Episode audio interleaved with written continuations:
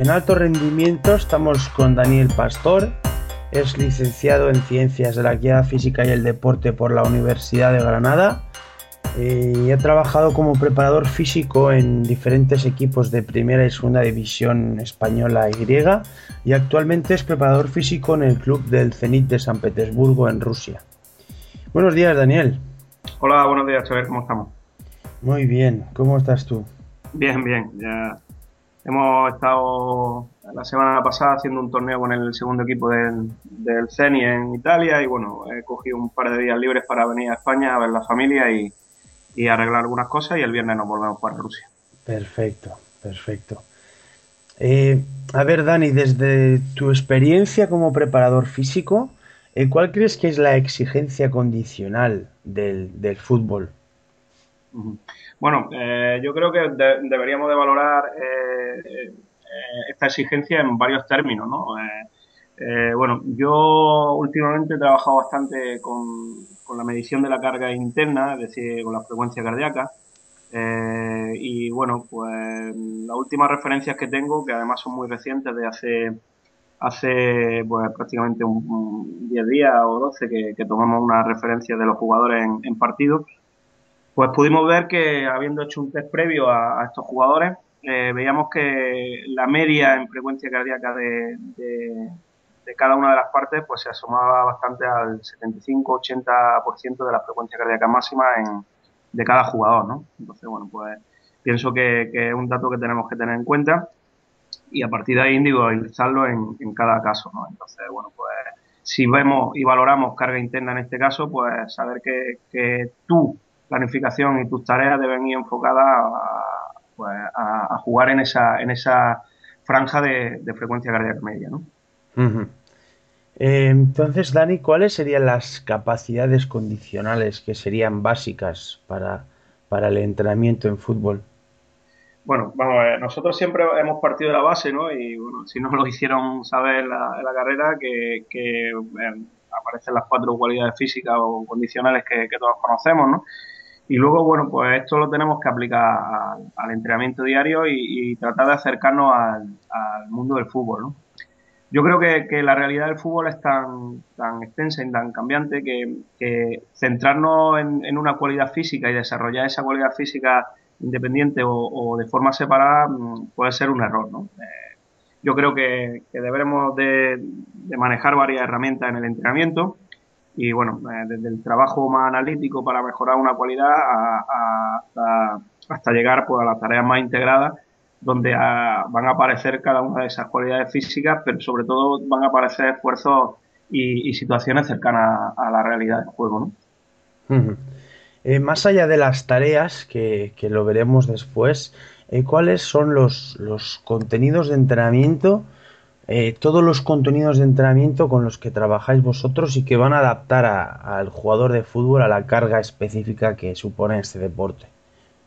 Bueno, mira, mm, yo normalmente planifico por, bloques concentrados, ¿no? Entonces trato de darle eh, en función también del calendario, del grupo en el, de trabajo en el que estamos en ese momento. No es lo mismo trabajar con, bueno, pues con un grupo joven como en el que estamos trabajando ahora, eh, con un grupo algo más veterano, por ejemplo, como, como, me pude encontrar el, año que estuvimos en AECA en Grecia. ¿no?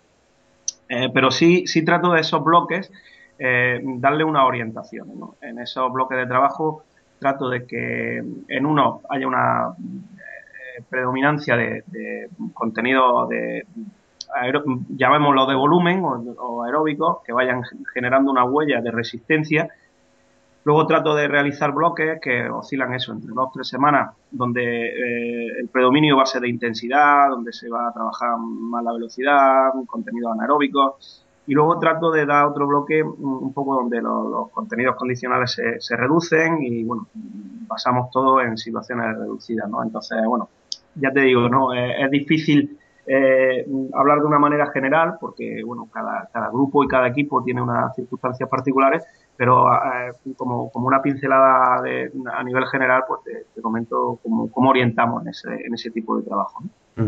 Podríamos decir, según lo que has dicho, que, te, que más o menos te acercas a lo que podría ser lo que podrían ser mesociclos de, de ATR. Sí, sí. Eh, bueno, eh, yo últimamente eh, cuando he dado alguna charla o he hablado, por ejemplo, en el máster aquí en Sevilla, que estamos, estamos impartiendo una clase sobre el diseño de tareas, eh, bueno, noto un cierto temor o un cierto, una cierta eh, distancia de, ahora de, las últimas tendencias hacia el ATR.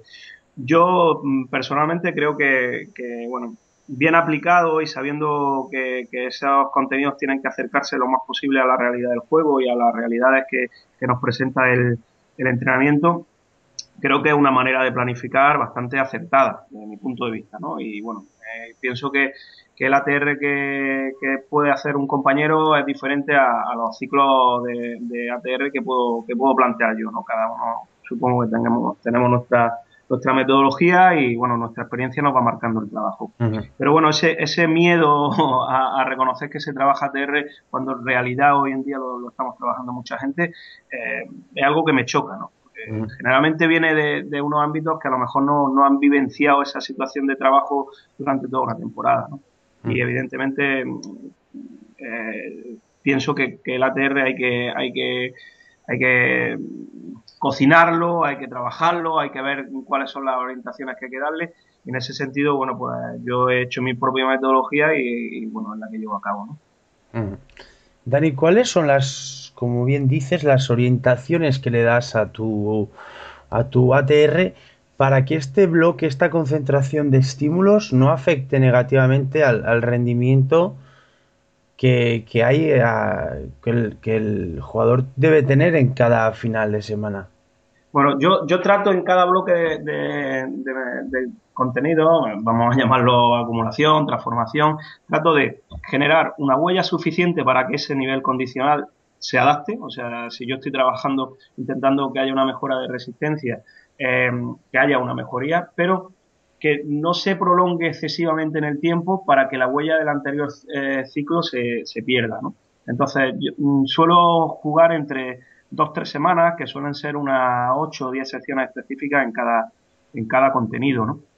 Y, vuelvo a lo de antes, ¿no? Si yo voy a trabajar volumen o voy a trabajar un, un periodo de, acumulación, vamos a, llamarlo como, como, la terminología del ATR, pues trato de no de centrarme a nivel analítico en ejercicios aeróbicos donde, donde, vale, donde esté eh, la franja, por ejemplo, de frecuencia cardíaca que me va a marcar ese, ese periodo, sino trato de realizar tareas con condicionantes que me van a llevar a esos márgenes de frecuencia o a esos márgenes de intensidad, pero que además eh, van a generar estímulos muy cercanos al, partido o a la competición. Esa es mi idea. Eh, ¿cómo, se, ¿Cómo se secuencializan estos contenidos condicionales durante el periodo preparatorio? Bueno, eh, también depende bastante. Fijaros, fíjate el, periodo preparatorio que he tenido yo ahora, ¿no? Cuando llegué en, en, enero al Zenit, eh, me hice cargo del área condicional del segundo equipo y resulta que me encuentro un equipo que ha dejado de competir eh, final de noviembre y no compite hasta hasta el 19 de abril, que tenemos la primera la primera jornada de la Vuelta a la Liga. Fíjate qué periodo preparatorio tengo ahí, o sea, me he encontrado con una situación totalmente nueva en mi, en mi profesión. Y bueno, pues ahí lo que tratamos fue de, mm, ir haciendo algo parecido a lo que se hace en una prepara, un tiempo preparatorio normal. ¿no? Yo suelo hacer unas tres semanas, eh, tres, cuatro semanas, depende también del calendario, donde podemos meter unas treinta y pico sesiones eh, a nivel condicional y bueno, donde vamos a intentar alternar en ese momento eh, conceptos mm, diseñando tareas integradas que se acerquen a, la potencia aeróbica, ¿no?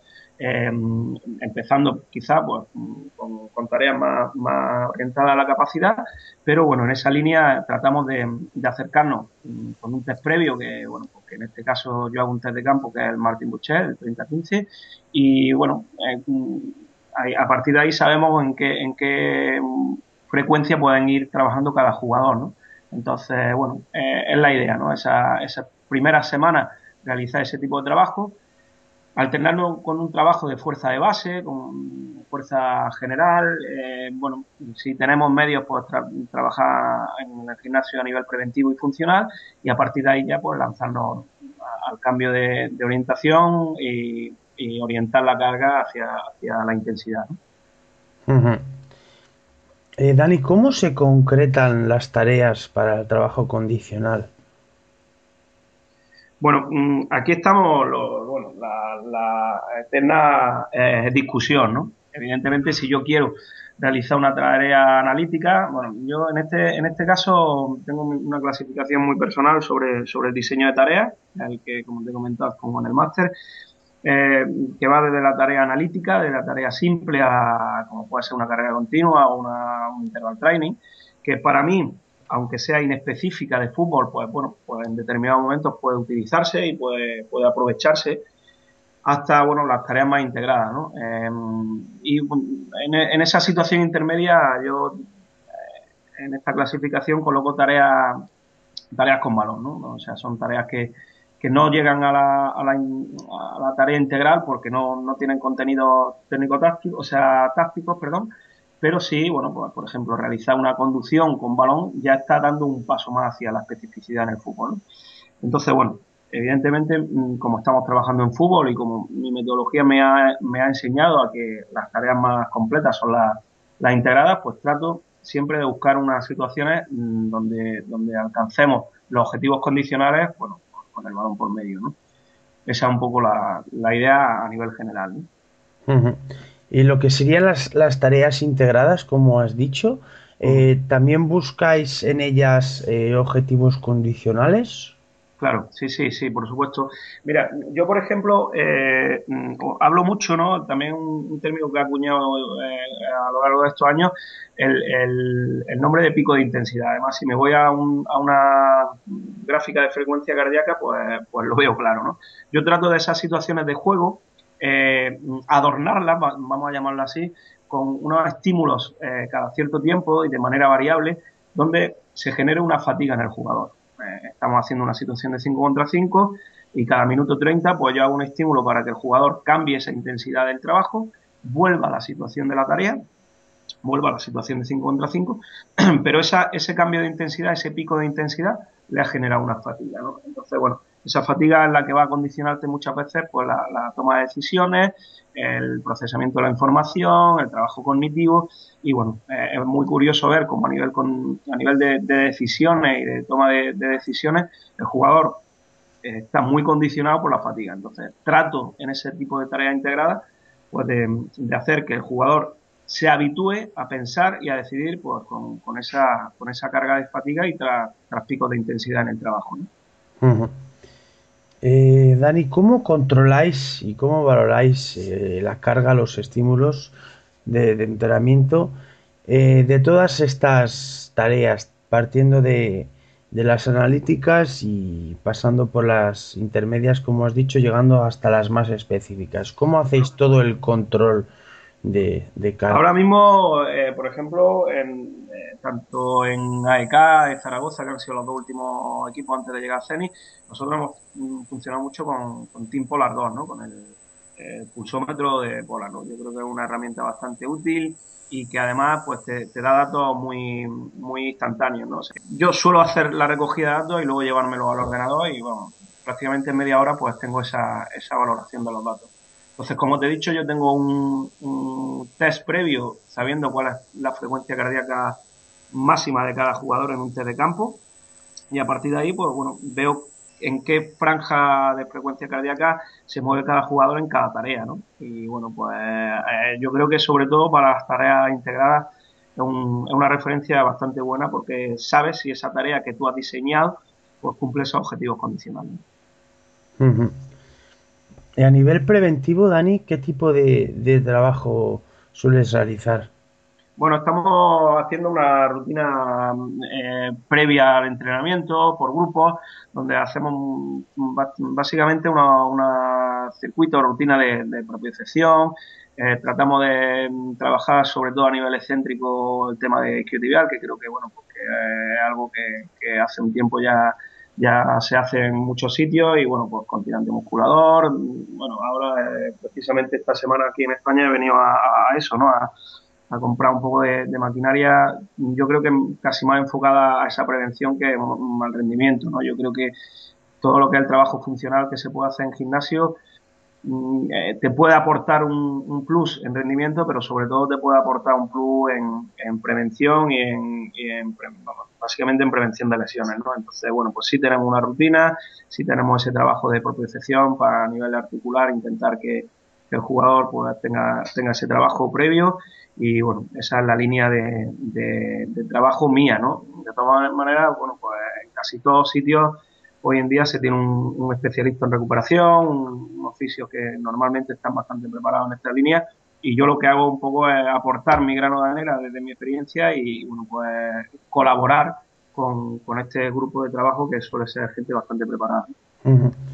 Dani, este trabajo excéntrico a nivel semanal, eh, ¿de cuánta carga excéntrica se compone? Eh, y sobre todo, ¿en, qué días de, la semana lo, lo soléis eh, suelo hacer eh, dividir el, durante la semana, de todas maneras, eh, por ejemplo, en esta última mm, etapa todavía no hemos tenido semanas normales, entonces, bueno, pues vamos un poco intercalando con el trabajo del área condicional, ¿no?